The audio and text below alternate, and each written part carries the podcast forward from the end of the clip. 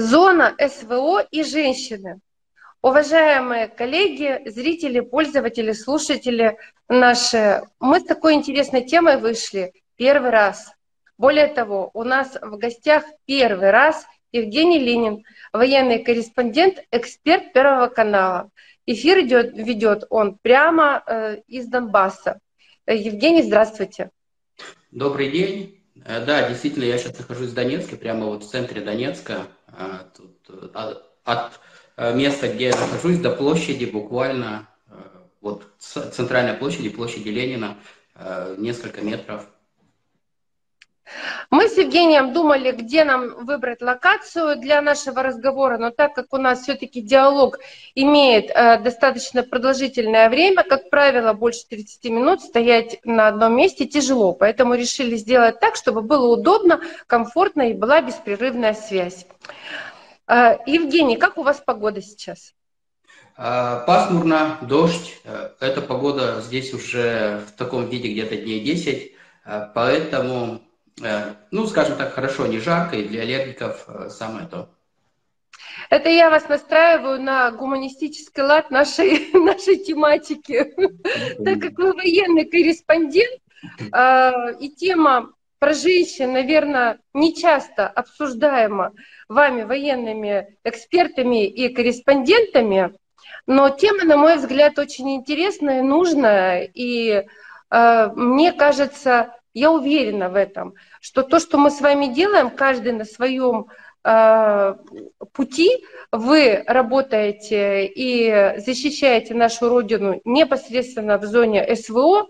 Мы как можем э, работаем здесь, ведем эфир из Урала, из Екатеринбурга и пытаемся правильно формировать отношение общества к информационному полю, которое на сегодняшний день, по-моему, вываливается на голову просто ну, каким-то сумасшедшим потоком.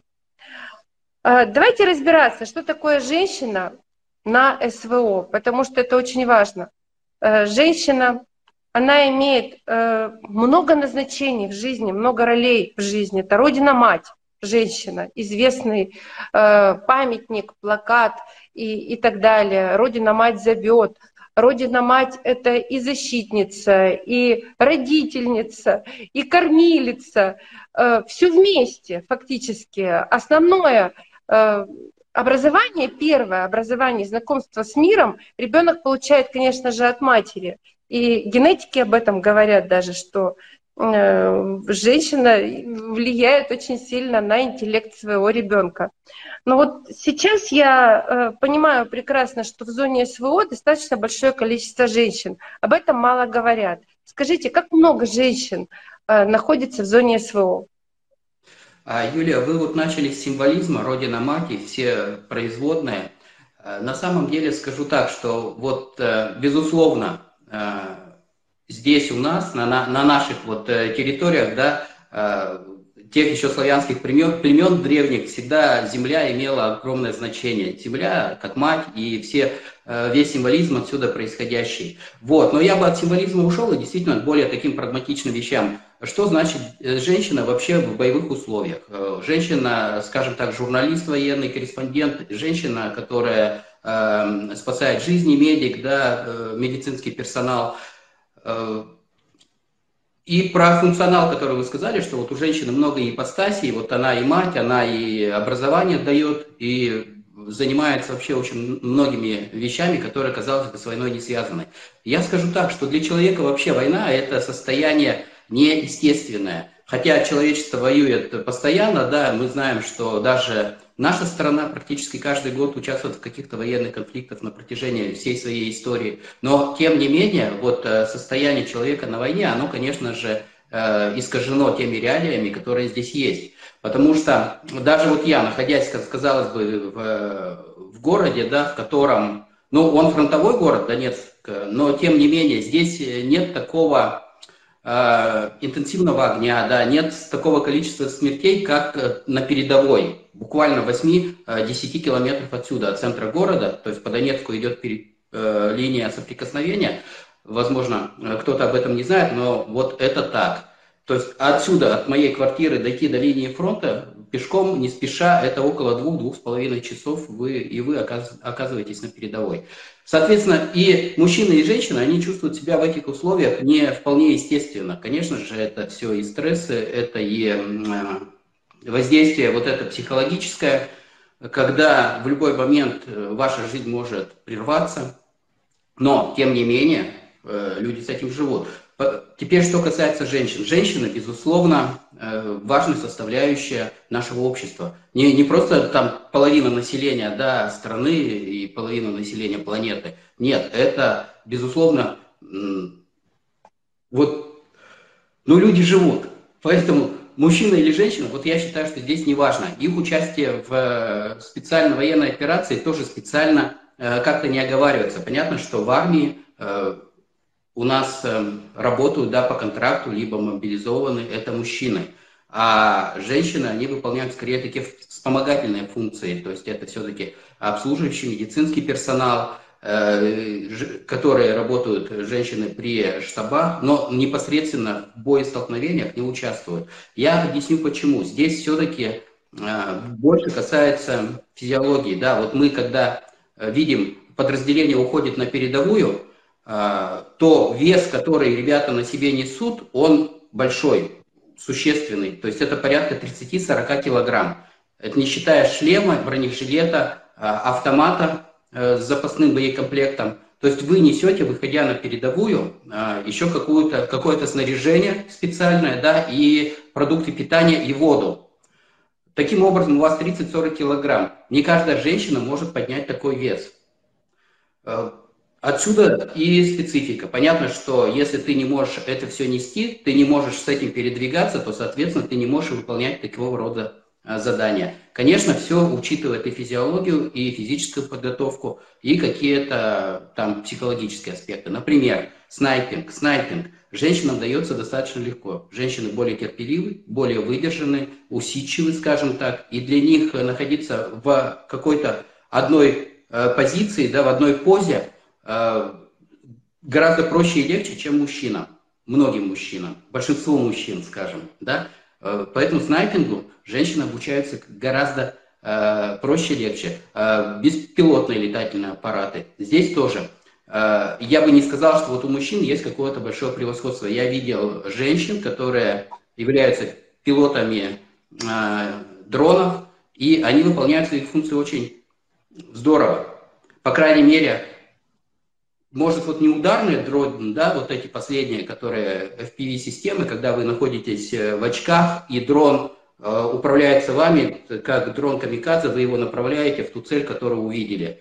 Вот может, э, как э, пилоты таких дронов не всегда подходит, но вот как э, разведка, да, наблюдение за э, тем, что происходит внизу под э, камерой, установленной на э, беспилотнике, вполне а, женщины справляются с этими. Я, я, я даже скажу, что справляются и мужчины, и женщины, но женщины справляются далеко не хуже, а зачастую лучше, потому что внимательность, как я сказал уже раньше, и усидчивость, это все есть. И а, это те факторы, которые, а, от которых не уйдешь. Более того, сейчас э, технологии позволяют какие-то разграничения между полами снижать. Да, вот я с самого начала сказал, что тяжело носить на себе большие грузы, но в то же время, если вам нет необходимости э, быть пехотинцем, да, а вот вы как водитель, как механик-водитель, тоже вполне себе, э, вполне себе нормальная работа, боевая работа для женщин.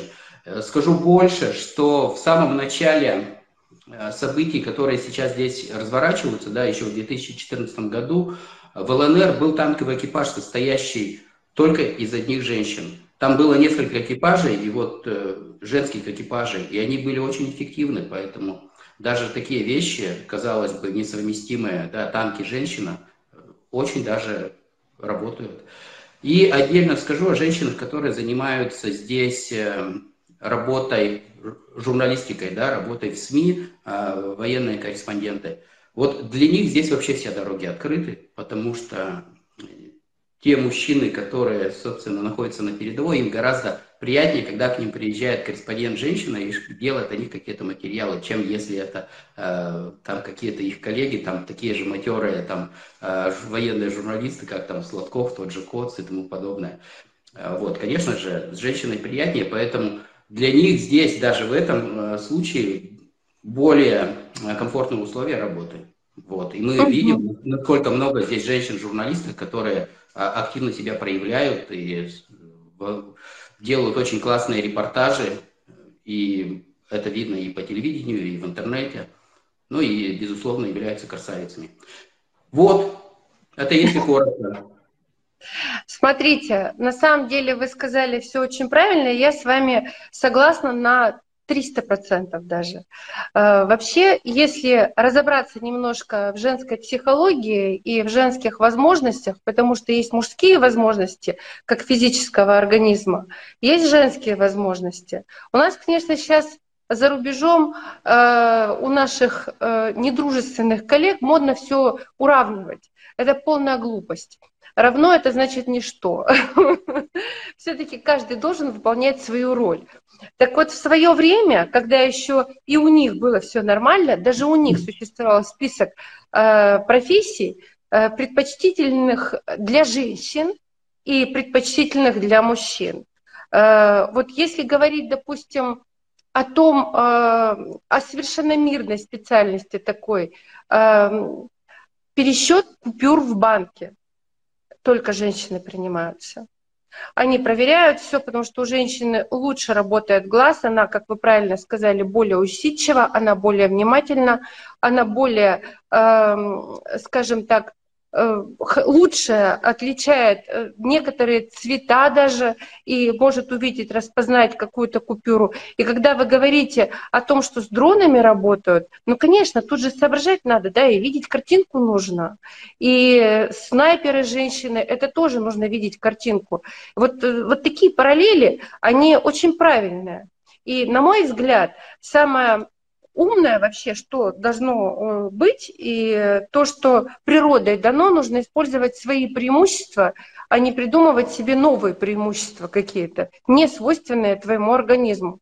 И особенно в боевых условиях, ну да, и, конечно, есть исключения, безусловно, а, ну, особенно в боевых условиях, конечно же, очень тяжело набирать новые какие-то навыки.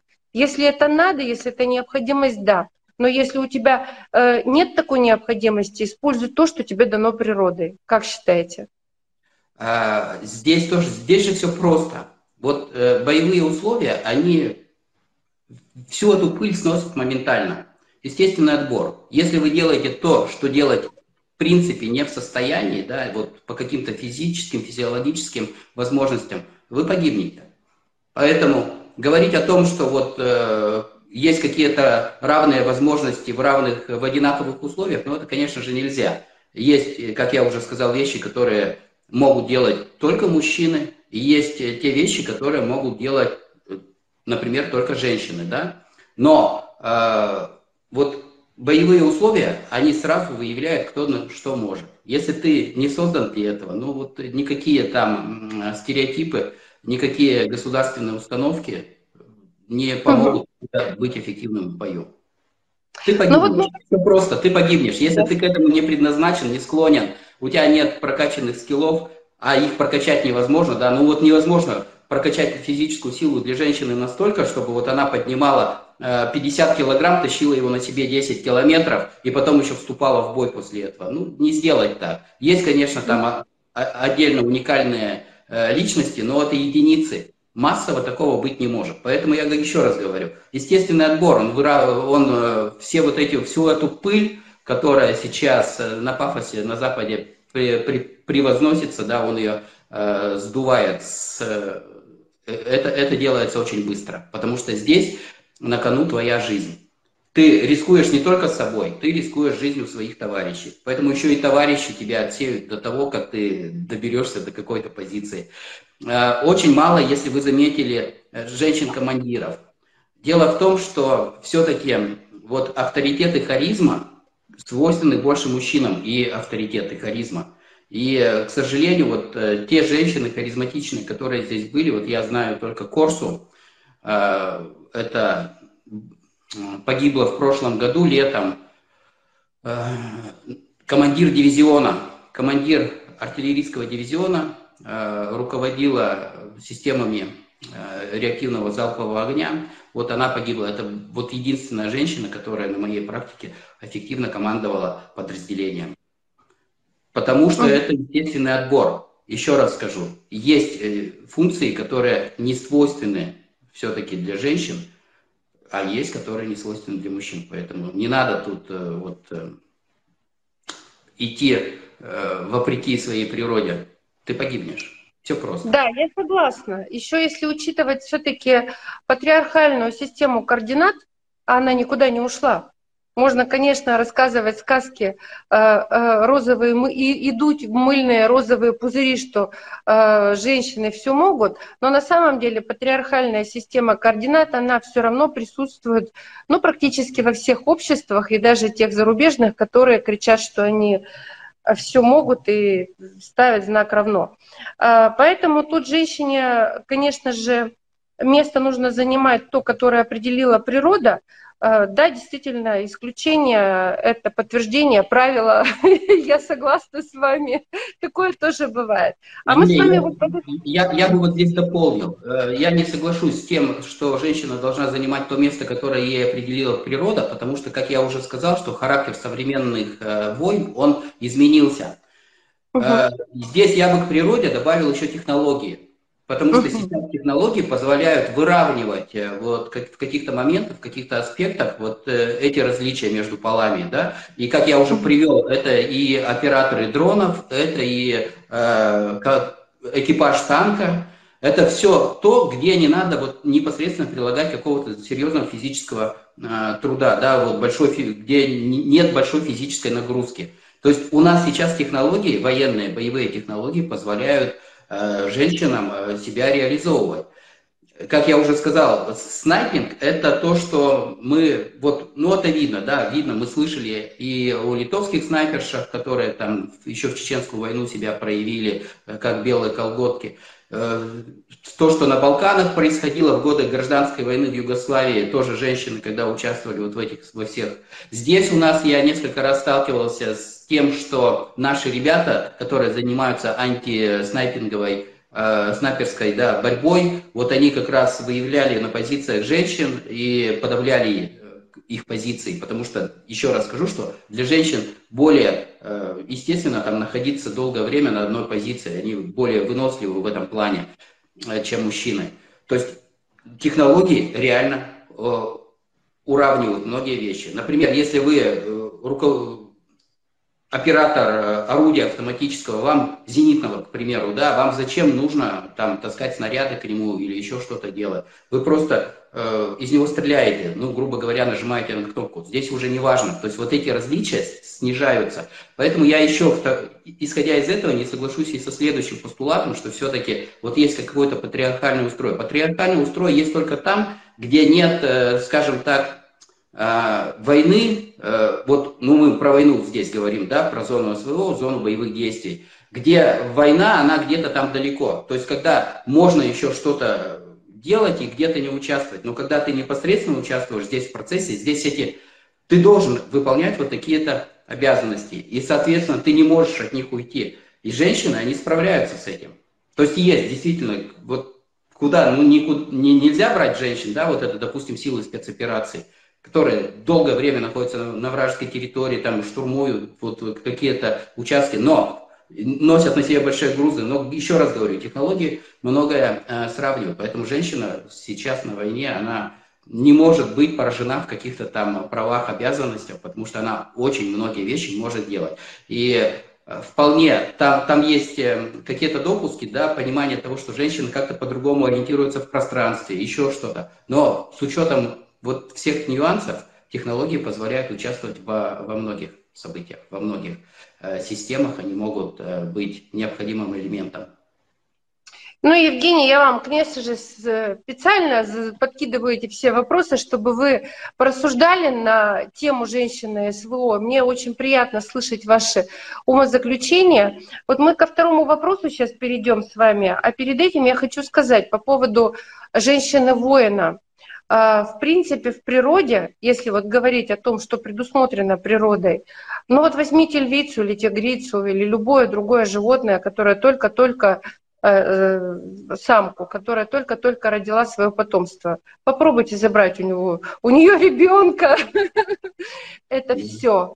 Это все. Это будет просто-напросто хлам изорвано, это будет, это оказано будет сопротивление абсолютно дикое, и говорить о том, что женщина не способна воевать, я тоже считаю, что это неправильно, потому что у женщины достаточно серьезная э, в этом плане э, психологически сформированные, э, ну, можно сказать, за годы цивилизации и эволюции возможности. У меня просто образование юридическое, и я знаю, что такое женщины, которые могут оказать сопротивление. Вот. И у меня следующий вопрос. Вот смотрите, все-таки женщина-воин, воин, ну вот в том виде, в каком э, возможно использовать. Отличие от мужчин-воинов все-таки у женщин в целом женщина-воин, отличие женщины-воина от мужчины-воина, слабые, сильные стороны. И вот э, жесткий вопрос, но статистика выживаемости. Ну, нет такой статистики, я вам ее не приведу, потому что все-таки у нас э, женщины участвуют э, в каких-то конфликтах, это все-таки единицы, это не какая-то массовая уже э, тема, угу. где можно вот вести какие-то подсчеты. Вот лично у меня такой статистики нет. Может, она где-то есть у Генштаба, но я о ней не слышал. Э, еще раз скажу, что ведь в любом случае она не будет в пользу мужчин, потому что мужчины участвуют э, вот непосредственно в боеконтакте. Женщины все-таки здесь э, это редкость. Я говорю, они все-таки выполняют больше такие функции, которые эм, их из первого эшелона, да, вот из непосредственно с линии соприкосновения-то выводят, они с ней не связаны. То есть это либо операторы дронов, это уже не первый эшелон, либо какие-то еще функции связи, это тоже уже не первый эшелон. Поэтому здесь э, статистики как таковой нет, но и, и в любом случае, если бы она была, она была бы не в пользу мужчин. Угу. Вот. Поэтому здесь я вам даже не подскажу. Здесь нужно все-таки не у меня спрашивать, а непосредственно у военных. Ну, даже не думаю, что вот у них тоже есть какая-то статистика. И все-таки, если ты пришел в армию, то есть прежде всего солдат, а потом уже мужчина или женщина. Понятно. Ну, вот смотрите, женщины-добровольцы, э, есть же такие, да? Вот что их ведет в зону СВО, и как вы, мужчины, воспринимаете их в своих рядах? Э, здесь я вот вернусь к началу нашей, на, нашего разговора, да, о том, что вот для женщин с свойственной определенной специальности. Я видел несколько женщин-снайпер, которые, снайперш, которые вот реально э, вытягивают свой, э, свою специальность, выполняют необходимые вещи, поэтому к ним относятся с уважением. К ним относятся так же, как к своим товарищам. Здесь нет такого, что...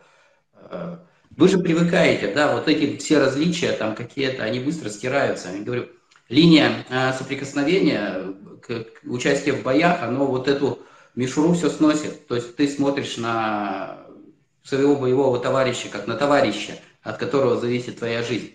По-другому уже она не воспринимается, вот будь она женщиной, да, там на фронте она не воспринимается уже как женщина. Твой боевой товарищ. Либо первый номер э, в снайперской паре, ну, либо второй номер в снайперской паре. Ну, к примеру, да, потому что я больше все-таки женщин, которые непосредственно участвуют вот в Э, на передовой, да, это все-таки больше снайперы. Снайперы, снайперы-разведчицы, разведчики. Вот я несколько таких знаю. С одной из последних я э, разговаривал, Нева. Есть женщины, э, санинструкторы тоже. Сейчас э, скажу, что вот э, в последнее время это все у нас уже уходит, и женщин становится меньше. А вот вы когда заговорили о добровольческих да, отрядах, это когда еще вот начиналась э, спецоперация здесь, женщин действительно было гораздо больше. Э, есть у меня коллега, она тоже журналистка в самом начале специальной военной операции. Э, кстати, моя тезка, зовут ее Женя. Э, в самом начале спецоперации она заходила сюда с отрядами «Тигр», э, как санинструктор. То есть она медик, специалист по выживаемости, она специалист по экстремальной журналистике. И вот она была санинструктором, прошла вот этот путь от под Изюмом, да, вот эти все бои, Шервудский лес, и сейчас вот она преподает уже тактическую медицину. То есть она инструктор тактической медицины непосредственно Э, в рамках э, Мина, подразделений Минобороны, она уже на фронт попасть не может, вот на линию соприкосновения, как добровольческие отряды еще была такая возможность, сейчас уже нет такой возможности. Ну и, соответственно, вот Нева, она тоже снайпером, она была именно в составе добровольческих отрядов. Теперь уже, когда э, Минобороны здесь все больше участвуют непосредственно своими силами, вот эти добровольческие подразделения встраиваются в структуру Минобороны Российской Федерации, то, соответственно, и женщины – Э, их контракты прекращаются, потому что все-таки Минобороны, оно вот ориентировано на, мужч... на мужчин. И никакие прошлые заслуги уже здесь э, роли не играют.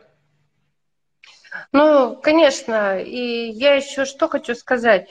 Э, безусловно, женщины, которые пошли в начале СВО и, может быть, сейчас еще идут в зону СВО для выполнения каких-то определенных функций, это не простые женщины, которые приезжают. Те, которые там находятся, это понятно, они там живут, и они в этой среде находятся, и им нужно просто...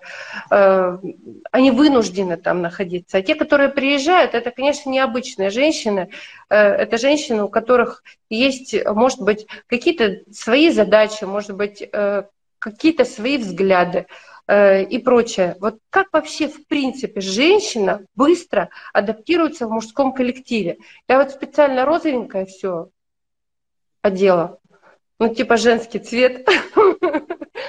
Ну ничего не сделаешь, если ты женщина, ты в Африке женщина, у вас э, все равно чуть другой взгляд. Да, вы уживаетесь, вы работаете вместе, особенно если женщина-медик, от э, решимости, от быстроты действия зависит вообще жизнь бойца, который там ранен или еще что-то.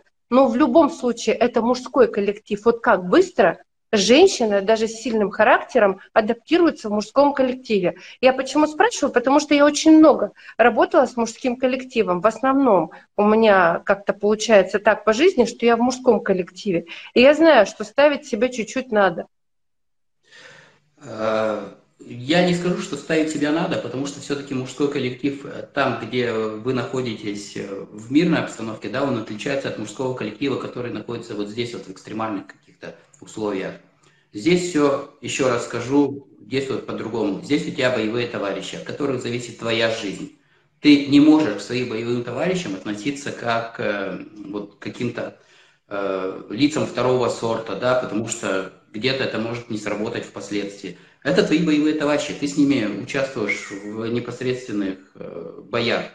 Вот непосредственно участвуешь в боях. Как ты можешь к этому товарищу относиться как к лицу какому-то второго сорта, либо э, думать о том, адаптировался он в коллективе или не адаптировался. Очень быстро все адаптируется. Угу. Выделяется, конечно, по возможности выделяется место проживания отдельное. А, там есть еще определенные моменты с туалетами, да, вот э, с гигиеной, но тем не менее, вот где я был и где я наблюдал вот э, коллективы, в которые боевые коллективы, где есть женщины, там вообще нет никаких проблем. Нет никаких проблем, которые мы здесь на гражданке там что-то себе придумываем. Все нормально, все быстро адаптируется, быстро слаживается, и никаких проблем, как правило, не возникает. А что делать с женскими капризами? А Они а, же здесь никуда нет. не деваются. Все, все девается, все. Я еще раз скажу, что вот эту пыль цивилизации, вот этих вот каких-то общественных стереотипов, навязанных там какой-то пропагандой, там какими-то mm-hmm. примерами, э, а, эта пыль быстро сдувается. Здесь все просто. Здесь э, включаются совершенно другие механизмы, механизмы выживания в том числе. И поэтому нет ничего такого, что вот э, на каком-то пафосе вас заставит делать какие-то вещи несвойственные тому, той задаче, ради которой вы здесь находитесь. Если вы сюда приехали, вы знаете, для чего вы сюда приехали. Соответственно, все сопутствующее подстраивается под это, под основную задачу. Если там начинаются вот эти вот капризы, ну, у вас, э, собственно говоря, быстренько, вы, вы не выживете. Вот со своими капризами вы здесь погибнете. Снижается выживаемость. Да. Ну, тут все быстро, да. Я, я, я же говорю, здесь быстро все происходит. Если ваши навыки не отвечают тем потребностям, которые сейчас здесь, вы погибнете. Если ваши капризы выходят за рамки того, что ситуация может вам позволить, вы погибнете. Если вы не умеете себя вести в коллективе, вы погибнете. Здесь все просто. Здесь не может быть по-другому. И когда вы сюда идете, мужчина, женщина, неважно, вы должны это понимать и осознавать, если вы идете добровольно. Понятно, что если вас э, призвали, и у вас нет вариантов, но вы все равно встраиваетесь в коллектив, потому что это люди, от которых зависит ваша жизнь и ваше здоровье в конечном итоге. Если у вас ненормальные отношения, если вы одиночка и там себя как-то позиционируете вне коллектива, ну, извините, когда начнется что-то серьезное, вам либо нужно встраиваться, либо вы погибнете. Здесь нет вариантов других. Тут либо смерть, либо вы выполняете те необходимые нормы поведенческие, которые вот свойственны в данных условиях. Все, по-другому не будет. Женщина, мужчина, это все не важно. Есть капризы, нет капризов. Вы что, думаете, у мужчин капризов нет? Да вон они поначалу приезжают, сигареты им привези, еще что-то. Ребята, это что, у вас первая необходимость, сигареты вам нужны? Или вам трусы от Луи Виттона надо? Да ничего подобного. Быстро. День, два, три, один обстрел, там, снайпер стрельнул, пуля рядом просвистела, все.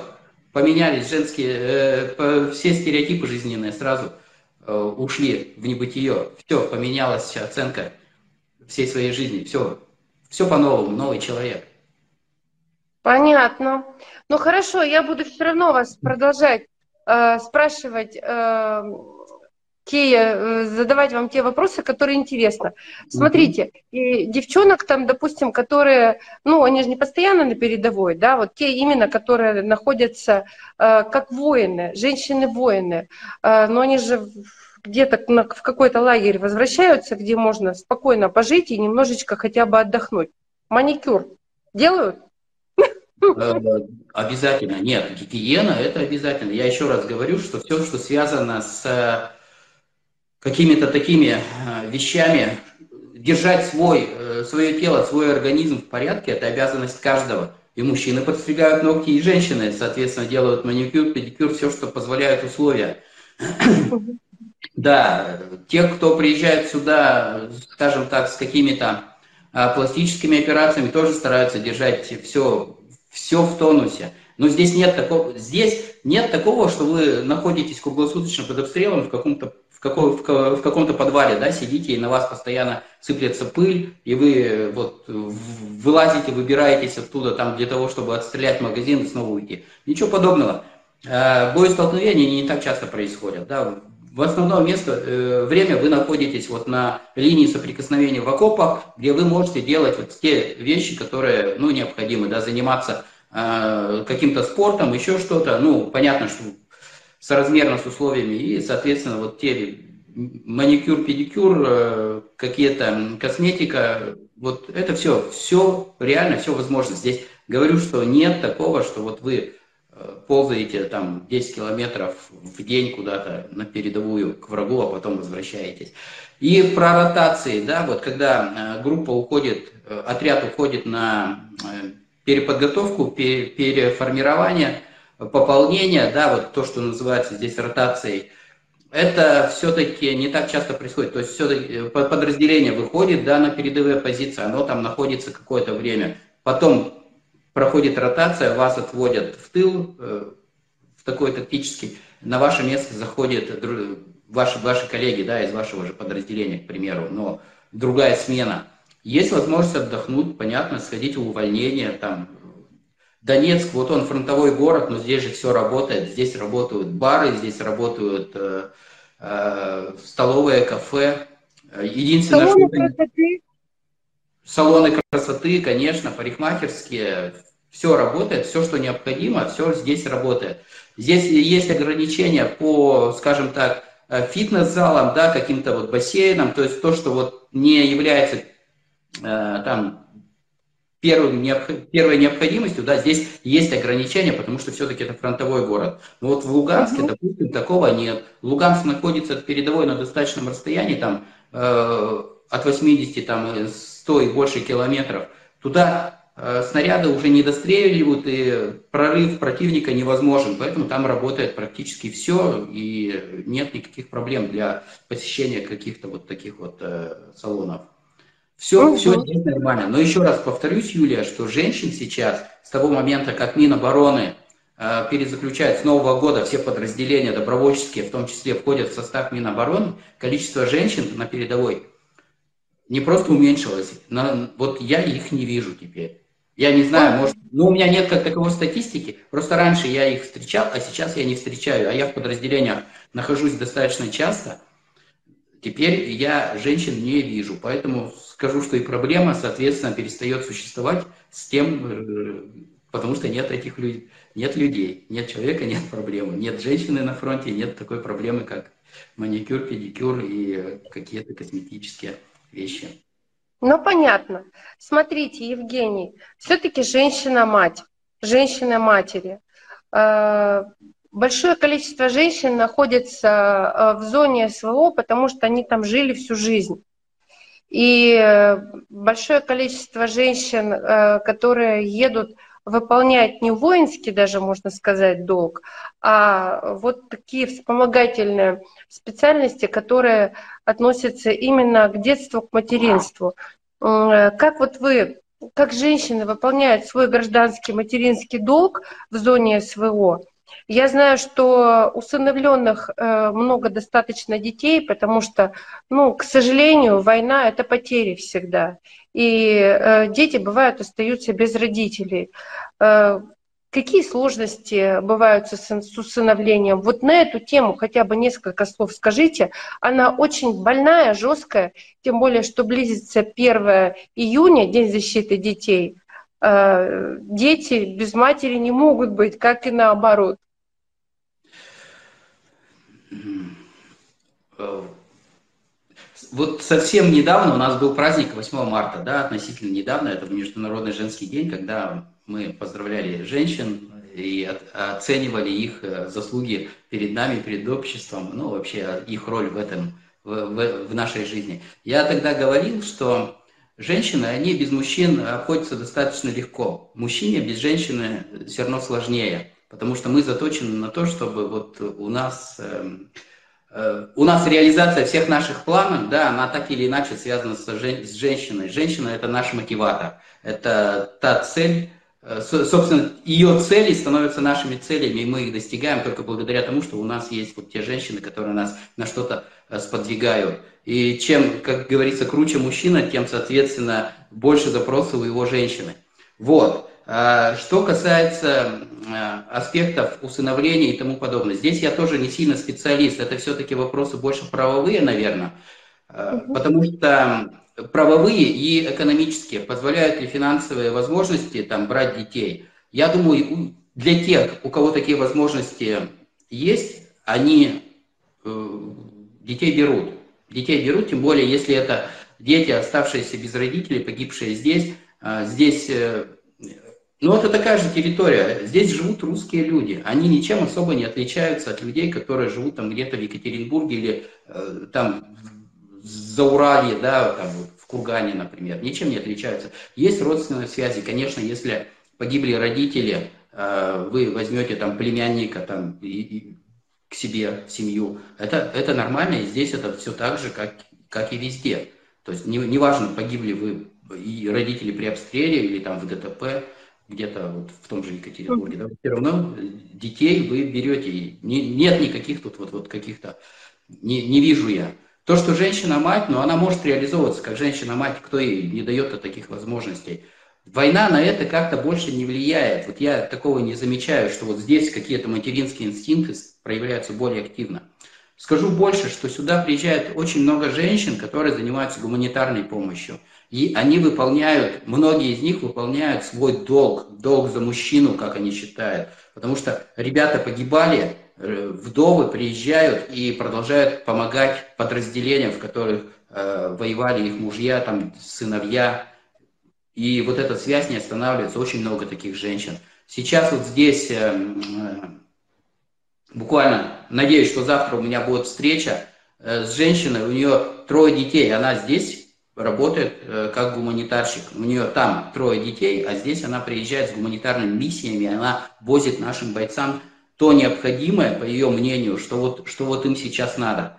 А, здесь тоже э, куча нюансов всяких, но вот она считает, что вот им надо, мы ее не переубедим никак, и вот она то, что считает необходимым, она возит. Здесь бабушки деньги переводят э, по 80 лет, которым из-за рубежа просят, пишут мне в личку, там, просят, чтобы я что-то передал такому-то подразделению конкретному. Вот они увидели где-то его по телевизору, еще что-то, парнишку там показали. Все, они хотят, чтобы вот я его нашел и передал. Кстати, э, это тоже реально, и если есть возможность, я такое э, передаю, помогаю, потому что это всегда классно. Ребята, которые здесь находятся на линии соприкосновения, чувствуя вот эту поддержку, они по-другому уже и относятся к себе и к своей жизни. То есть у них нет такого вот психологического давления, они его снимают.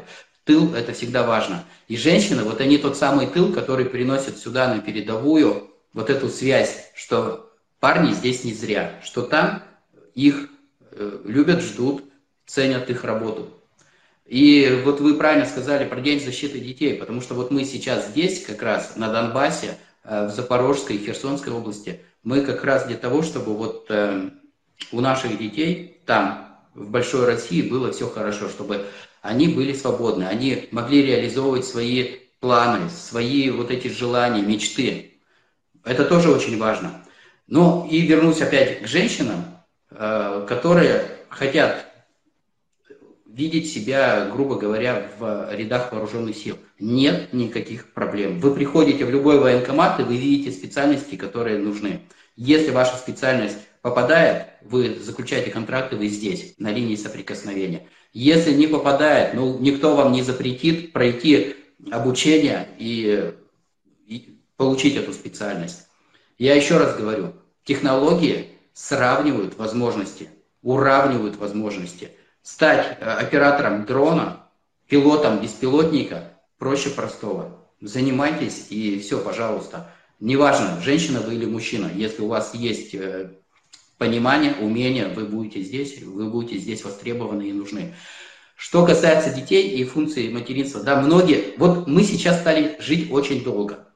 А, если мы возьмем сто лет назад, да, вот, допустим, царская Россия, где средняя продолжительность жизни там 30 с чем-то лет с небольшим, и высокая смертность, то есть дети а, не доживали до какого-то определенного порога, из-за этого была высокая смертность, и там средняя продолжительность, как я уже сказал, 30 с небольшим лет. Сейчас мы живем в не, э, больше, там, в 2-3 раза. Поэтому вот тот этап материнства, который раньше был необходим женщине, чтобы ребенка довести до какого-то уровня знаний, умений и понимания жизни, да, он гораздо стал... После этого еще большой период жизни начинается. И что делать женщине? Она, если считает, что ей нужно еще как-то реализовываться, и реализоваться она хочет где-то там, служа родине в вооруженных силах, ну, да пожалуйста, есть такие возможности, и э, они, что для мужчин, для, что для женщин на самом деле даже уравнены во многом. Вот. Очень много женщин, у которых дети там, а они находятся здесь. Очень много ну, гуманитарщиц. Понятно. Но это как, знаете, как продолжение материнского инстинкта определенного. Вот вы сказали, что встретитесь на днях с дамой, которая возит грузы, и то, что считает нужным, то и везет. Она как мама. Вот знает, вот я хочу, э, допустим, вот чтобы у них так было, потому у нее, наверное, скорее всего, материнский рефлекс срабатывает. И вот эта забота о мужчине, забота о тех парнях, которые находятся на передовой, э, вот это выражение своего женского «я», скорее всего. Да, вот в этом конкретном случае, да. Но есть случаи, когда женщины приезжают сюда в силу убеждений, да, потому что вот они считают, что то, что здесь происходит, это борьба за будущее их и их детей там. То есть вот мы же реально, мы сейчас, э, не утрируя, можно говорить, что вот идет борьба добра со злом. Если вы объективно взглянете там на Российскую Федерацию, вот не с каких-то политических аспектов, а с точки зрения там экономики и возможностей, вы увидите, что у нас очень многие вещи гораздо более развиты, чем там на Западе. У нас больше свободы личности. Если вы не лезете там с пропагандой, да. пропагандой, да, либо вы не, не хотите свергнуть э, политический строй, вы можете говорить о чем угодно. Вот все наши блогеры, вот эти вот э, не очень э, умные люди, но тем не менее они имеют такие свободы. И они имеют громаднейшие аудитории, но при этом их же никто не сажает в тюрьму, их никто не преследует. Они позволяют себе очень многие вещи. То есть у нас свобод больше, чем там. Э, но еще раз скажу, что вот то, что защитить вот эти ценности, которые у нас сейчас уже есть, их можно здесь. И многие приезжают именно защищать вот эти ценности. Если они не могут защищать с оружием в руках, то они защищают по-другому, э, привозя гуманитарную помощь, распространяя гуманитарную помощь, непосредственно передовую. Вот особенно я помню начало спецоперации, когда шли бои еще в Мариуполе, в Волновахе, среди первых людей, которые привозили гуманитарную помощь, было очень много девушек, молодых девушек. Студентки приезжали. Они прямо, вот еще обстрел не кончился, еще бой идет, а они уже заходят и раздают мирным жителям хлеб, воду, все самое необходимое, соль, там, тушенку. В Мариуполе очень много вот этого было, потому что Мариуполь на тот момент он был для нас таким Э, шоком тоже, что вот такая долгая оборона города и мирные жители, очень их там много оказалось, не вышли, да, и стали заложниками э, вот украинских вооруженных формирований, фактически их живым щитом. Гуманитарщики заходили, вывозили, помогали. Очень много среди них было женщин. Еще раз говорю, здесь нет такого, что женщины больше боятся или у них снижены какие-то э, пороги там страха чувствительность, еще что-то. Ничего подобного. Они все выполняют наравне с мужчинами, и в боевой обстановке э, все полы уравниваются. Каждый делает по возможностям. Угу. Ну вот ваше личное мнение, женщина, которая побывала в зоне СВО и претерпела какие-то изменения э, вот в своем отношении к жизни, как вы сказали, сдувает пыль махом, значит, когда пролетела там пуля или какой-то обстрел прошел. Как вы считаете, вот она свой женский шарм теряет потом или да, не теряет? Вот что-то происходит вообще э, такое вот в плане изменения ее отношения как женщины к миру, как э, женщины к мужчине? Что-то происходит вообще? Ну, начнем с шарма, да, и вот с харизмы какой-то женщины сюда приезжают, ну, не рядовые, потому что рядовые, они, ну, не готовы даже а, ради учебы выехать, там, грубо говоря, из своего города, вот все, что, как, где родился, там и пригодился. Те, кто приезжает сюда, это, конечно, а, женщины, которые имеют какие-то более а, расширенные горизонты восприятия этой жизни и понимания этой жизни, и они едут сюда за какими-то определенными Э, вещами. То есть это либо помощь реализоваться еще в каких-то материнских инстинктах, либо это образование, что-то понять. Многие, кстати, приезжают для, за своими парнями. Да, то есть вот эта вот любовь, которая здесь более ярко проявляется, э, более, скажем так, вспыхивает, э, погасает, расцветает, то есть вот все, все, все идет быстрее, здесь все процессы ускоряются, многие приезжают сюда, в том числе находят свою любовь. Поэтому шарм, харизма, это, это все есть. И, конечно, они выше, чем у каких-то рядовых женщин, которые вот остаются там, у себя дома, никуда не ездят, ничего такого не видят и ни с чем с таким не сталкиваются. Конечно, меняются и взгляды на жизнь, потому что многие вещи становятся, э, скажем так, не необходимыми. То, что казалось приоритетным, уходит на второй план, а приоритеты меняются. Э, например, вот э, есть, э, да даже в косметике, да, вот, вот там надо вот брать определенного вида косметику, определенного вида, скажем так, аксессуары, то есть вот это все уходит, и это я часто замечаю. Но я также скажу, что очень быстро как здесь адаптация происходит вот к этой жизни, к экстремальным условиям, так и обратная адаптация происходит не менее быстро. То есть ты, когда приезжаешь э, в мирную среду, ты совершенно быстро достаточно в ней растворяешься и к ней привыкаешь. То есть посттравматический синдром, он не возникает у людей, которые здесь находились э, добровольно, да, вот те, которые сюда шли, были замотивированы на какие-то действия, на какую-то работу. У них никакого посттравматического синдрома нет. И те женщины, которые сюда приезжают, они приезжают по своему желанию, как правило, у них тоже ничего такого не происходит. А, вот, поэтому быстрая адаптация к мирной жизни – это, это факт. Но это здорово, потому что это очень важно. Я считаю, что все равно все когда-то проходит, и это пройдет, и победа будет за нами.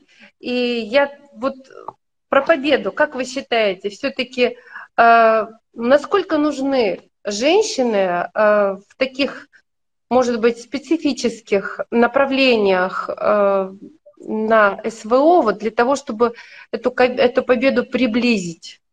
А специфических это каких? Медики, связисты, повара, э, я не знаю, э, ну, те же самые, э, кто занимается дронами, пилоты дронов, еще что-то. Ну, вот насколько все-таки женщина необходима? Или можно вообще исключить женское присутствие и только вот мужское? Мужским контингентом это все решать? можно исключить. Это же зависит не от э, какой-то ситуации сейчас. То есть мы не решаем проблемы э, вот прямо такой массовой, э, блин, вот если э, в Великую Отечественную войну мы встречались с какой проблемой? Э, нас хотели истребить. Нас как нацию, как вот государственное образование, да, как граждан этой страны хотели истребить нацисты. Здесь немножко по-другому. Здесь, во-первых, хватает людей. Здесь нет такого, что все ушли на фронт. Здесь людей хватает. Здесь нет необходимости замещать женщинами мужчин. Здесь хватает людей. Поэтому вот какой-то необходимости, что вот давайте мы мужчин отсюда заберем, чтобы они были на передовой, а вместо них поставим женщины, женщин, вот теми же поварами, связистами, медиками, такой необходимости нет.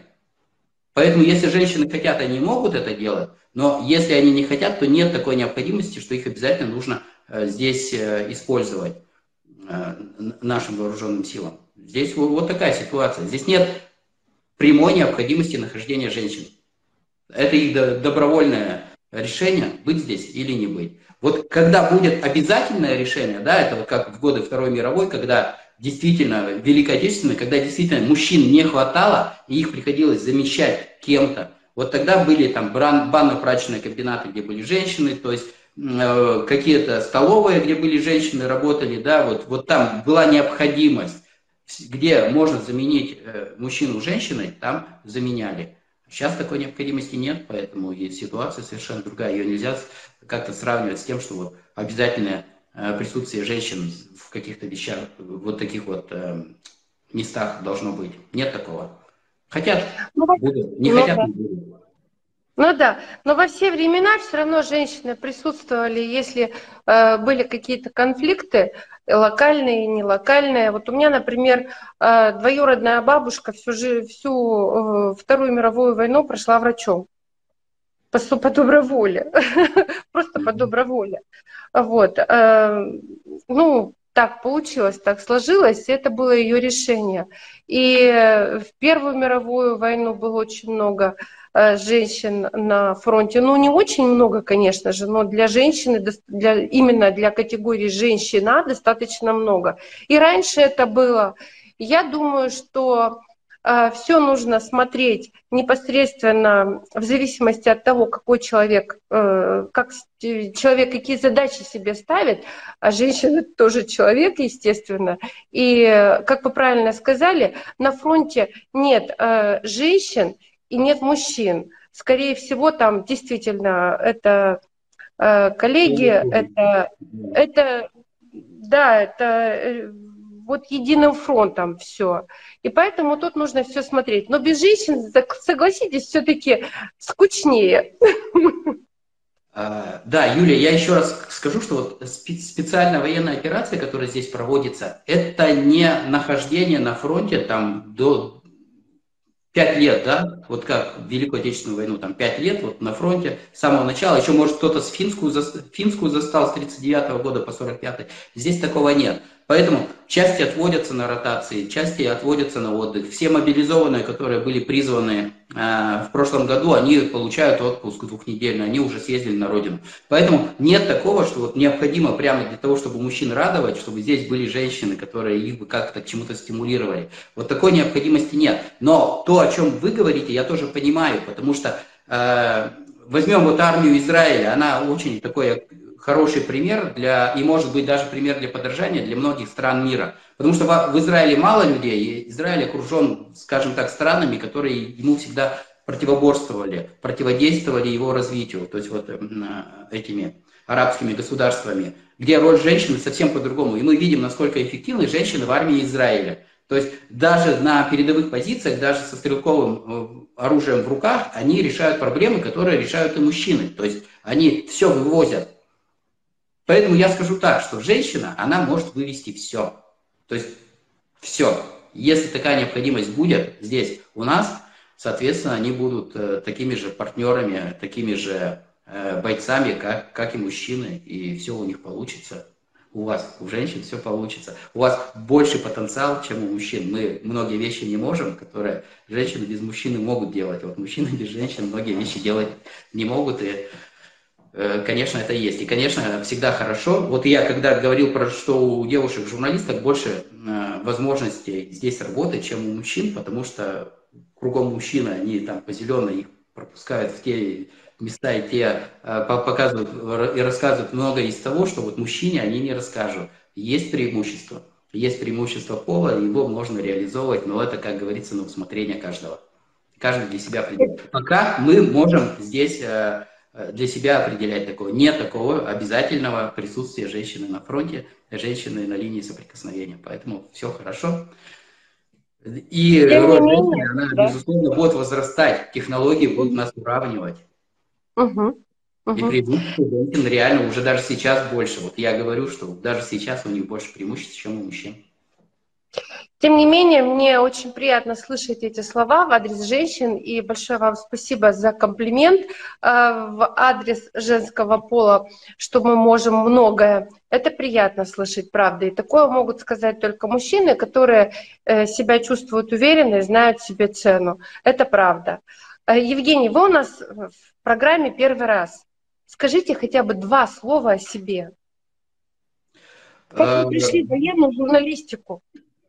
В военную журналистику на самом деле я пришел, э, на, на, наверное, вот судьба привела, потому что я долгое время занимался экстремальной журналистикой. С 2014 года я э, работал в сфере СМИ, то есть я и руководил изданиями, и непосредственно журналистикой занимался.